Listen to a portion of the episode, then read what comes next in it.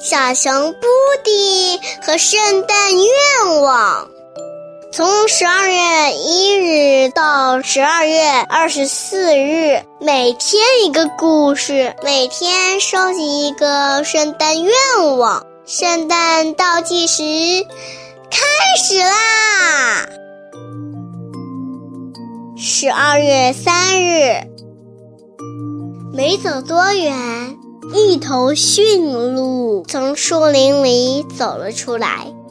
他低下头向布迪问好，他笑眯眯地说：“你好，布迪，你是去散步吗？”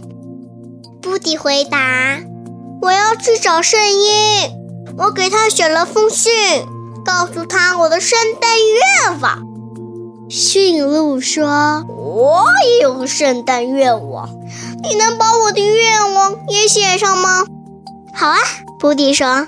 你想要什么呢？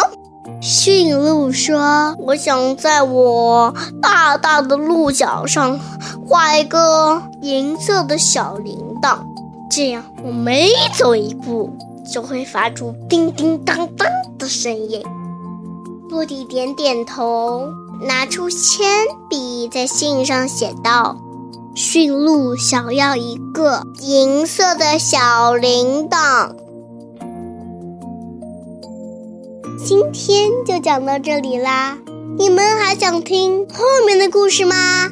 欢迎大家明天继续收听哦！哈，再见。